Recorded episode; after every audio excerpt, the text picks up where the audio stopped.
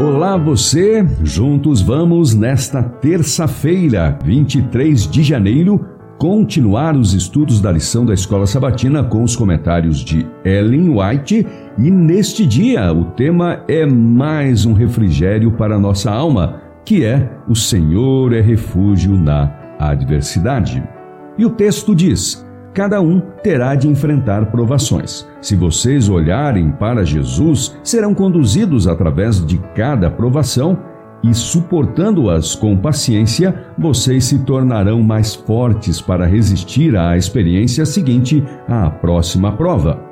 É unicamente a estreiteza de nossa visão que nos impede de discernir a benignidade de Deus na disciplina que ele sujeita à sua igreja, bem como nas grandes bênçãos que providencia.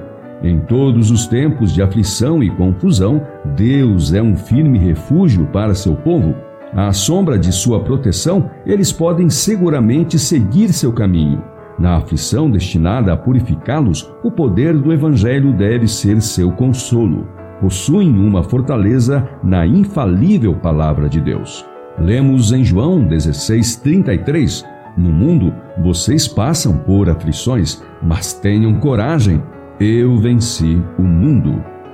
Cristo não falhou nem sentiu desânimo, e seus seguidores têm de manifestar uma fé igualmente resistente devem viver como ele viveu e trabalhar como ele trabalhou, pois nele confiam como grande obreiro mestre. Devem possuir coragem, energia e perseverança. Embora aparentes impossibilidades existam no caminho, por sua graça seguirão avante. Em vez de lamentar pelas dificuldades, são convidados a transpô-las. Não devem seguir-se desesperados por causa de coisa alguma mas esperar por tudo.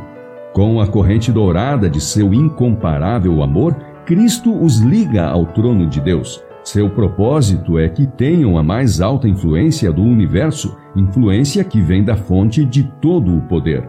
Precisam ter força para resistir ao mal, força que nem a terra, a morte ou o inferno podem dominar, força que os habilitará a vencer como Cristo venceu. No semblante do Filho de Deus estampa-se divina piedade ao lançar ele um demorado olhar ao templo e depois aos ouvintes. Numa voz agitada por profunda angústia de coração e amargas lágrimas, ele exclamou: Jerusalém, Jerusalém, quantas vezes eu quis reunir os seus filhos como galinha junto os seus pintinhos debaixo das asas, mas vocês não quiseram passagem que está em Mateus 23, 37. As preciosas verdades que saíram da boca de Cristo naquele dia memorável ficaram guardadas em muitos corações.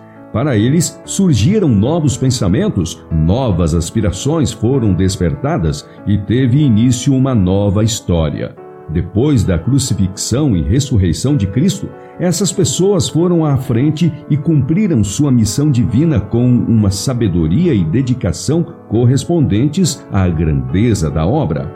Deram uma mensagem que falava ao coração das pessoas, enfraquecendo as velhas superstições que por muito tempo haviam destruído a vida de milhares delas. Diante de seu testemunho, as teorias e filosofias humanas se tornaram como fábulas inúteis. Poderosos foram os resultados das palavras do Salvador àquela multidão admirada e cheia de temor no Templo de Jerusalém. Realmente uma lição com um tema mais especial que o outro. Eu incentivo você a compartilhar esses áudios com todas as pessoas, seus contatos, seus amigos, parentes, em especial esta lição. E hoje nós tivemos citação da meditação Nossa Alta Vocação de 7 de novembro, também do livro O Desejado de Todas as Nações, páginas 547 e 548. E por último, mais uma meditação, agora Exaltai-o, do dia 19 de novembro. Amanhã é quarta-feira e o nosso tema será Defensor e Libertador. Até amanhã.